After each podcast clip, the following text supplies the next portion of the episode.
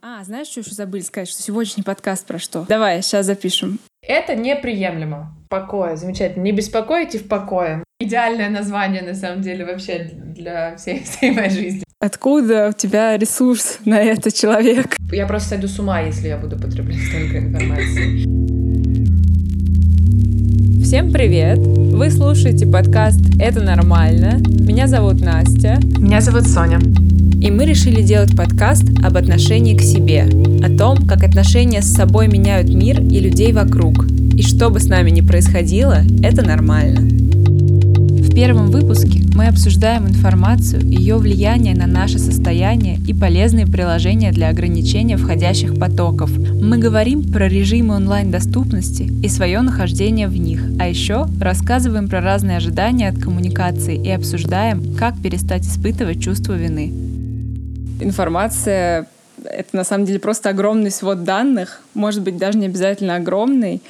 А еще информацию можно воспринимать как э, некое состояние души, потому что бывает, что у тебя в голове просто пустота, и ты такой ходишь, там э, что-то делаешь, можешь вообще ничего не делать, лежать. И это как какое-то отсутствие информации. А бывает, что у тебя просто мозг переполнен э, чем-то, казалось бы, очень-очень важным, но ты настолько не хочешь, чтобы этого было так много, что даже не знаешь, э, куда себя деть и как от хотя бы части этой информации избавиться. В плане, в плане нашей какой-то деятельности, в плане нашего э, досуга и познания себя и вообще всего-всего-всего, информация — это что-то такое, что э,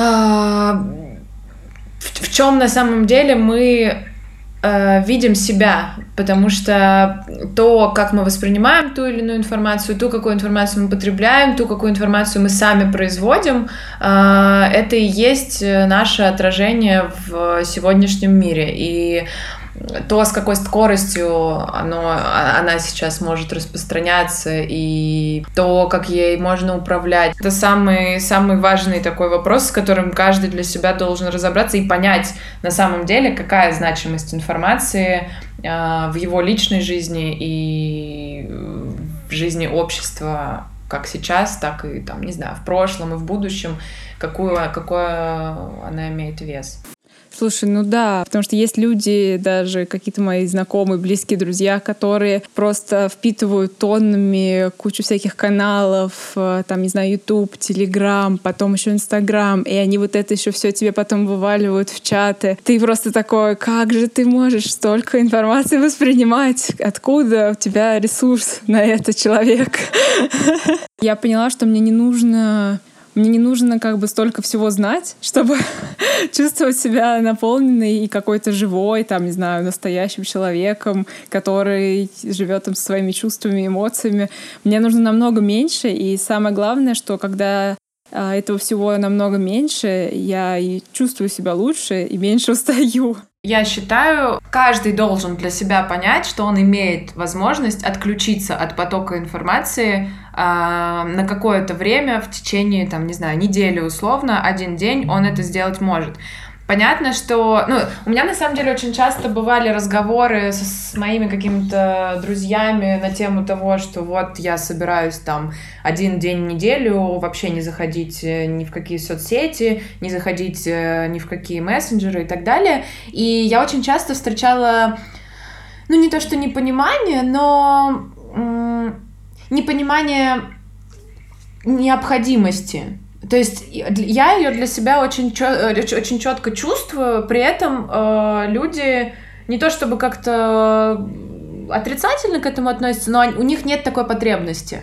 И я поним... вот как раз в эти моменты я очень четко понимаю, что реально у нас у всех очень разный объем э, информации, объем объем для наполнения этой информации.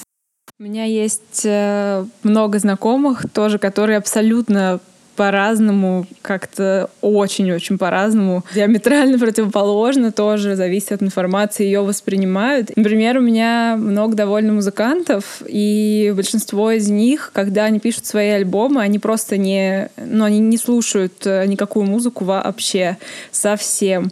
И многие, и многие из них говорили мне, что просто когда ты от всего отключаешься, у тебя реально начинается какой-то креативный процесс внутри, и тебе хочется творить, вот это все делать, то есть все, что до этого твой мозг и твое сознание как-то узнала, получила от внешнего мира, оно все как будто бы синтезируется, когда у тебя ничего лишнего нет, и оно к тебе не приходит ничего, никакая лишняя информация. У тебя получается творить. Из серии, если ты хочешь записать альбом, ты просто уезжаешь куда-нибудь в глухое место, без людей, без всего, и фигачишь. Мне в этом смысле очень помогли медитации, а, потому что медитация — это как раз ну, когда ты начинаешь, когда ты только пробуешь э, там первые свои какие-то подходы в этом делать, ты понимаешь, что у тебя, ты, ну, ты, по идее, ты просто сейчас сидишь с закрытыми глазами, ничего не происходит, и как будто бы основная твоя задача сейчас — это чтобы у тебя и в голове ничего не происходило.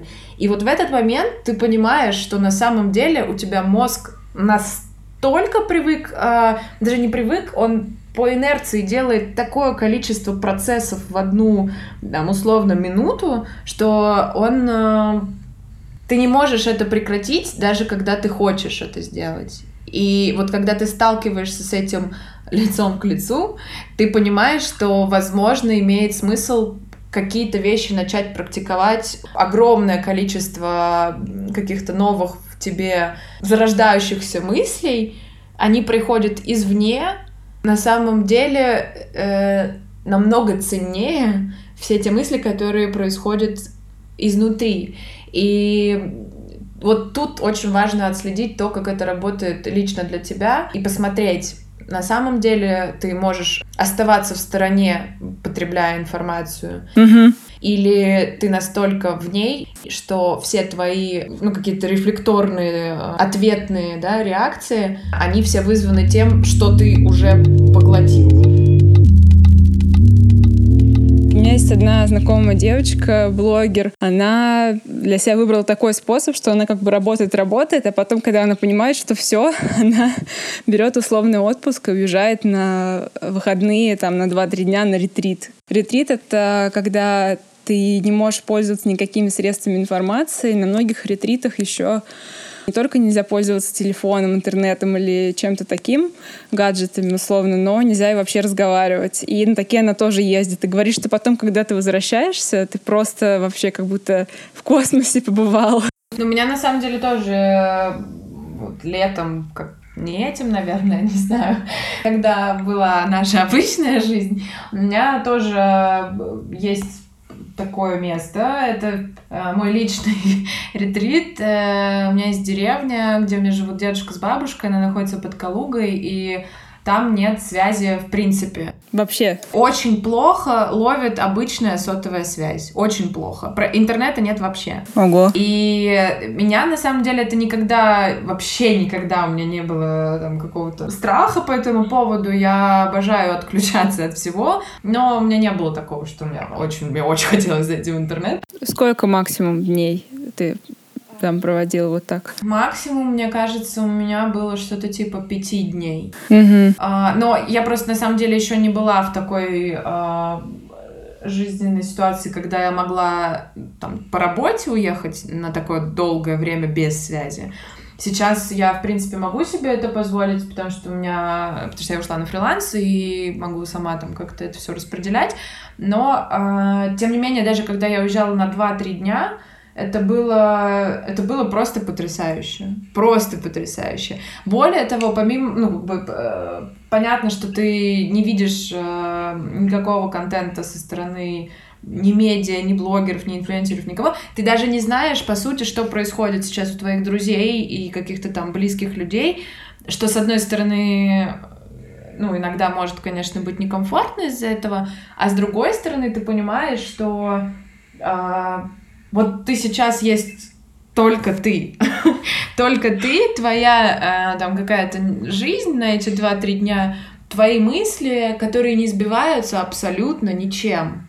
И это удивительное чувство, э, которое, которое ну, мне очень часто не хватает его в обычной жизни. Включается после каждой такой поездки, включается какой-то новый уровень цензуры, скажем так. Цензуры как к самому себе, так и к той информации, которую ты потребляешь. В плане того, чтобы изолировать себя еще как-то от личной информации, мне очень помогает приложение Headspace. Просто когда я его скачала и увидела, было одним из первых, которые я купила, а я довольно принципиально, скажем так, в этом плане. Каждое утро теперь на протяжении больше даже, чем полтора года, что шок для меня самой, я э, начинаю с него или с ним. А, это приложение для медитации. Недавно туда добавились еще упражнения, что вообще супер классно. То есть у тебя есть медитация, у тебя есть упражнения. Каждое упражнение начинается и заканчивается тоже с такого мини-селф-чекинга, когда ты ну, скорее это self-scan называется, когда ты сидишь, просто дышишь спокойно и условно внутренне проверяешь себя, это очень круто. Помогает как и воспринимать все легче, то, что мы до этого говорили, как и начать свой день лучше, закончить вечер.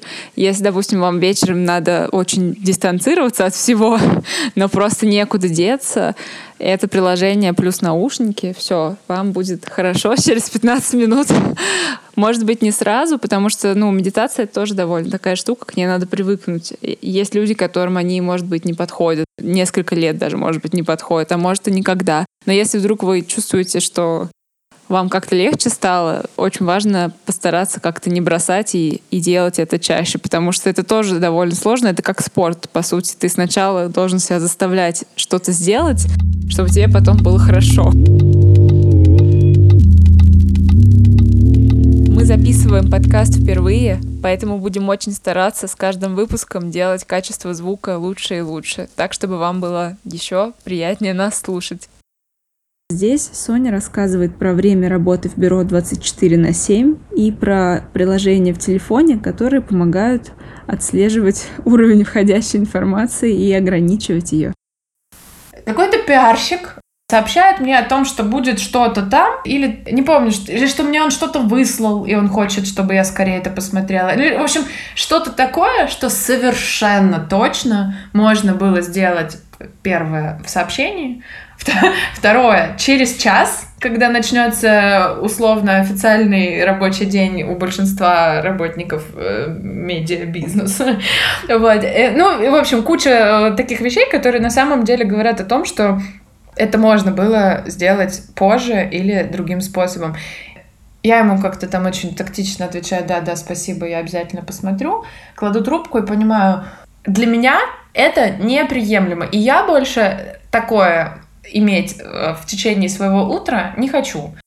А, и с этого момента я стала, ну, вообще вот этот значок я посмотрела, называется «Не беспокоить». Я, я очень люблю режим «Не беспокоить» на айфоне, и я им пользуюсь, вот мне кажется, с того момента, как iPhone его вообще запустил. И после вот этой ситуации со звонком а, я начала его ставить до 10 утра. Если я не буду регламентировать свое рабочее время и свою доступность в другие часы, то я сойду с ума. И я это очень четко как-то поняла. И все, с того, с того времени у меня режим не беспокоить э, стоит э, значительно дольше, чем время, когда я сплю. И еще про одну, кстати, крутую вещь, э, которая для меня работает просто на ура, это... Блин, не помню тоже, как он называется. Если вы слушаете подкаст с айфона, то чтобы найти режим, о котором Соня дальше расскажет, вам нужно зайти в настройки, потом зайти в экранное время — и самый первый режим будет называться «В покое». Его мы искали минут 20. Надеюсь, у вас получится быстрее. Покое, замечательно. Не беспокойте в покое. Идеальное название, на самом деле, вообще для всей, всей моей жизни. В общем, в айфоне есть функция «В покое». Смысл этого режима в том, что он э, блокирует приложения, Ты сам выбираешь какие или выбираешь исключения, по-моему, там скорее, потому что если просто его включить, там, по-моему, он вообще все заблокирует. Эти приложения начинают выглядеть э, как такие кирпичики, как э, иконки выглядят как э, когда ты обновляешь приложение, вот они такие блеклые становятся, и ты их не можешь видеть. А, смысл в том, что ты ставишь определенные временные рамки, когда у тебя включается этот режим, и когда он включается, вот у меня он с 11.30, ты не можешь зайти в эти приложения. Помоги себе сам, просто, ну, как бы, как можешь, любыми способами. И у меня вот после 11.30 доступны остаются, ну, там какие-то основные, по-моему, не помню, типа погода, э, там звонки остаются и еще какие-то. Ну, общем, смысл в том, что ты сам выбираешь, э, какие приложения после определенного времени тебе становятся недоступны, и когда ты пытаешься после этого времени на них э, кликнуть и в них, в них войти, он тебе выдает такие, так, выдает эм, выдает варианты, что ты можешь сделать. Он тебе говорит, что у тебя уже ограничено время на использование этого приложения, но если ты очень хочешь, ты можешь открыть на одну минуту, открыть на 15 минут или игнорировать до конца сегодняшнего дня, и тогда до конца сегодняшнего дня оно у тебя будет э, доступно. И каждый раз, когда после 11.30 я собираюсь зайти в Инстаграм, например, он меня спрашивает, как долго ты собираешься еще этим заниматься? А еще могу спрашивать, не стыдно ли тебе? Я воспринимаю это практически так, потому что ты понимаешь, что ты сейчас сам себя обманываешь и пытаешься надурить, потому что ты знаешь, что после 11.30, условно, да, если мы берем Инстаграм, ну, нечего уже тебе там делать. Ну, уже занимайся ты другими делами, которые тебе помогут отойти к приятному, спокойному сну, а не вот э, продолжать этот там бесконечный какой-то э, серфинг. Я бы еще добавила про то, как помочь себе контролировать себя и не переключаться все время. У меня раньше постоянно, особенно когда ты реально много работаешь, а, и что-то делаешь, у тебя куча проектов, и всем от тебя что-то надо, и все такие пишут тебе, пишут, пишут, пишут. И ты такой, о боже, что же важнее, что же мне сделать сейчас? Ответить на почту, или ответить в Телеграме, или еще что-нибудь или подключиться к колу. А, очень мне прям супер помогла эта техника. Ее многие называют помидора или помидора таймер или что-то такое. Она заключается в том, что ты выбираешь для себя какой-то отрезок времени, чаще всего это 20-25 минут, и в течение него ты вообще ни на что, ни на кого никак не реагируешь, кроме своей единственной задачи. Сначала у меня получалось минут 5, честно скажу, это было сложно. Потом я в итоге увеличил до 30, и когда есть очень-очень сложные, требующие всего моего внимания задачи, там какие-то, я не знаю, просчеты очень сложные, или нужно написать что-то нормально, но быстро, я просто от всего отключаюсь общаюсь, и на 20-30 минут меня нет. Но самое важное, что здесь, наверное, стоит понять всем людям, которые тоже могут очень переживать о том, что вот они не дали вовремя обратную связь, о боже, что же делать? Честно, за 30 минут э, никто, э, там, не знаю, не скажет вам, что, о боже, ты не отвечал полчаса, все, мой мир рухнул, давай пока. Или там, не знаю, ну ничего, короче, кардинально ужасного не случится. Но это так сложно понять, это реально очень сложно сложно, особенно если какие-то ваши друзья или коллеги привыкли, что вы им отвечаете через секунду. Ну, надо просто дать им понять, что вы не машина, а человек, и у вас тоже есть какое-то свое мироощущение. И, ну, сори, если оно не сочетается с вашим, но это не значит, что вы будете делать плохо свою работу, или это не значит, что вы плохой друг. Это просто значит, что вам нужно вот так вот делать. Да, я согласна полностью с тобой. Совершенно. Пробовала и эту технику. Она у меня на самом деле немного преобразовалась во что-то такое свое. Я выделяю какое-то время на то, что на ту задачу, которую я выделяю время, в общем, на свою задачу, но при этом я могу периодически заходить куда-то, видеть, что там вообще от меня хотят, и понимать, что если есть что-то суперсрочное, я отвечу этому человеку, но не, не на его вопрос, а просто я отвечу этому человеку, что окей, увидела, напишу тебе через там полчаса, через час, ближе к вечеру. Неважно, смотря там какая срочность у этого вопроса. Я могу ответить, вот как ты говорила, если это требует того, что да, я увидела, типа, возьму там в работу потом. а, чтобы не было ощущения, что я что-то упускаю или что там я кому-то не отвечаю 150 лет и все. Ну, по поводу неотвечаний, это вообще, мне кажется, все, кто из моих знакомых э, будут слушать, э, будут сейчас очень сильно улыбаться, потому что я реально человек, который отвечает очень долго. Ну, в плане, я могу не отвечать день, например, или там, ну, какое-то очень долгое время, и у меня был момент э, в жизни где-то несколько лет назад, когда я начала очень сильно напрягаться от того, что мои какие-то близкие на тот момент времени люди обижались Угу. Они обижались. Они обижались, потому что у них срабатывала логическая цепочка, что если я не уделяю им времени, это означает, что, я, что они для меня не важны. Это было, повторюсь, несколько лет назад, когда это достигло какого-то своего пика. У меня было значительно больше близких людей. Э, ну, скажем так, я была намного ближе с э,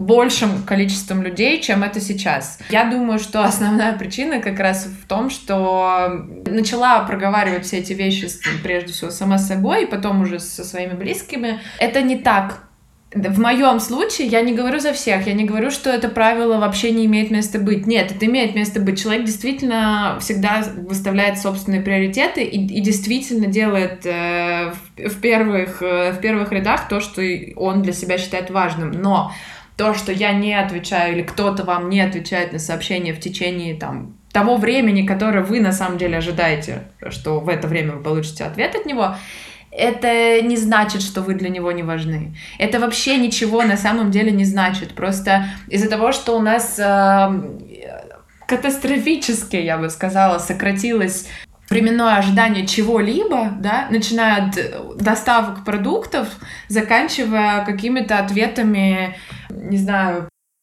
всего. И придумывать на самом деле, вот что важно, придумывать э, какие-то способы, которые не будут тебя выбивать из собственного какого-то дела, да, из собственного настроения, из собственного там желания, ну, неважно, из, из твоего какого-то состояния, но при этом давать понять людям, э, что ты с ними, что все окей, что как бы ты здесь.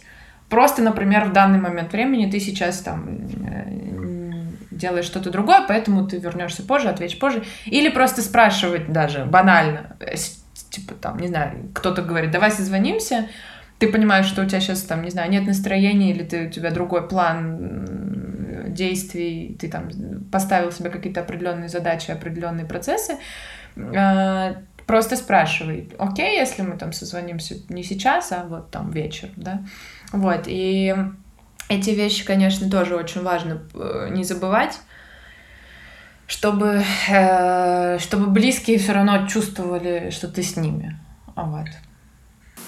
Я бы, знаешь, еще про что сказала? То, что важно еще, чтобы это было не односторонне. То есть э, ты не отвечаешь, но ты потом дал понять, что ты увидел сообщение какое-то или что-то, а при этом э, ты не должен ну, короче, себя за это чувствовать виноватым, так же, как и не должен вот это ощущение того человека, что он на тебя обиделся, что ты там долго не отвечаешь или там еще что-то, перенимать сам же на себя. Ну, это сто процентов. То есть это должно вот так работать, ну, по-хорошему. В идеальном мире должно это работать так.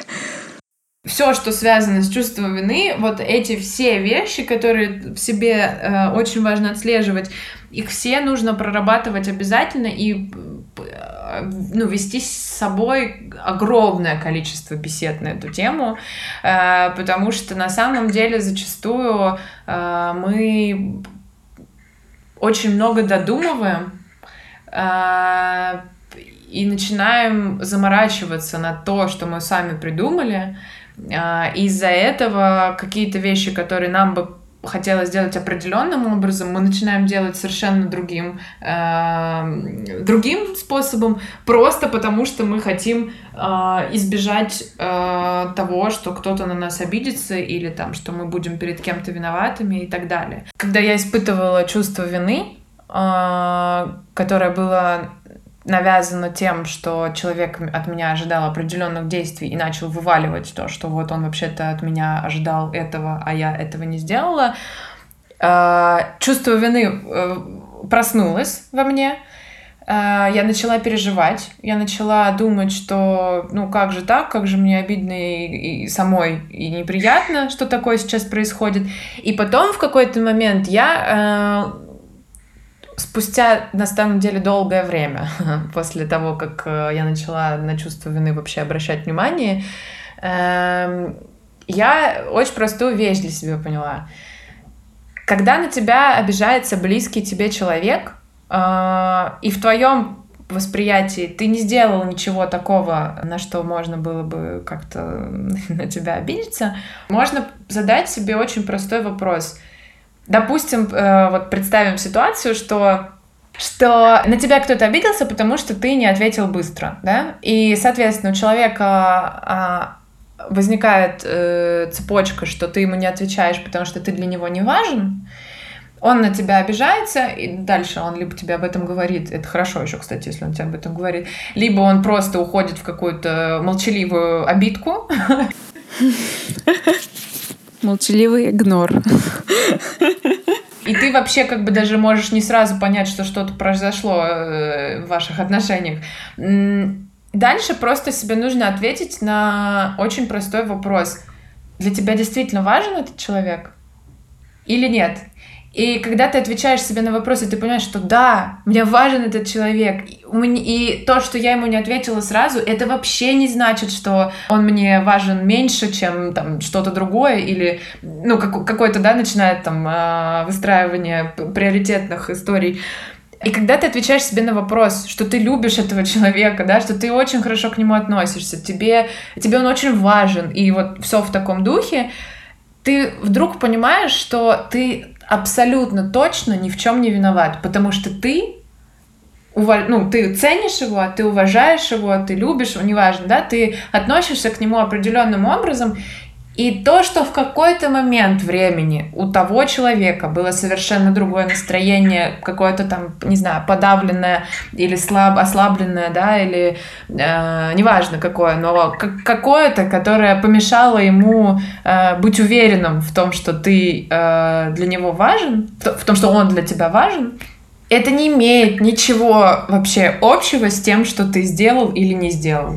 Это чисто его проекция, чисто его история, чисто его эмоции. И, ну, наверное, да, самое правильное здесь ему дать их прожить, а себе э, твердо ответить на вопрос, что ты не должен чувствовать никакой вины, потому что ты его ценишь. То, что э, там он не смог это понять э, в конкретный момент времени и, и говорит тебе, что это не так, это, ну, это его, его сейчас ситуация, не твоя. Ты себе отвечаешь на вопрос и четко даешь ответ, что тебе этот человек важен, ценен и так далее.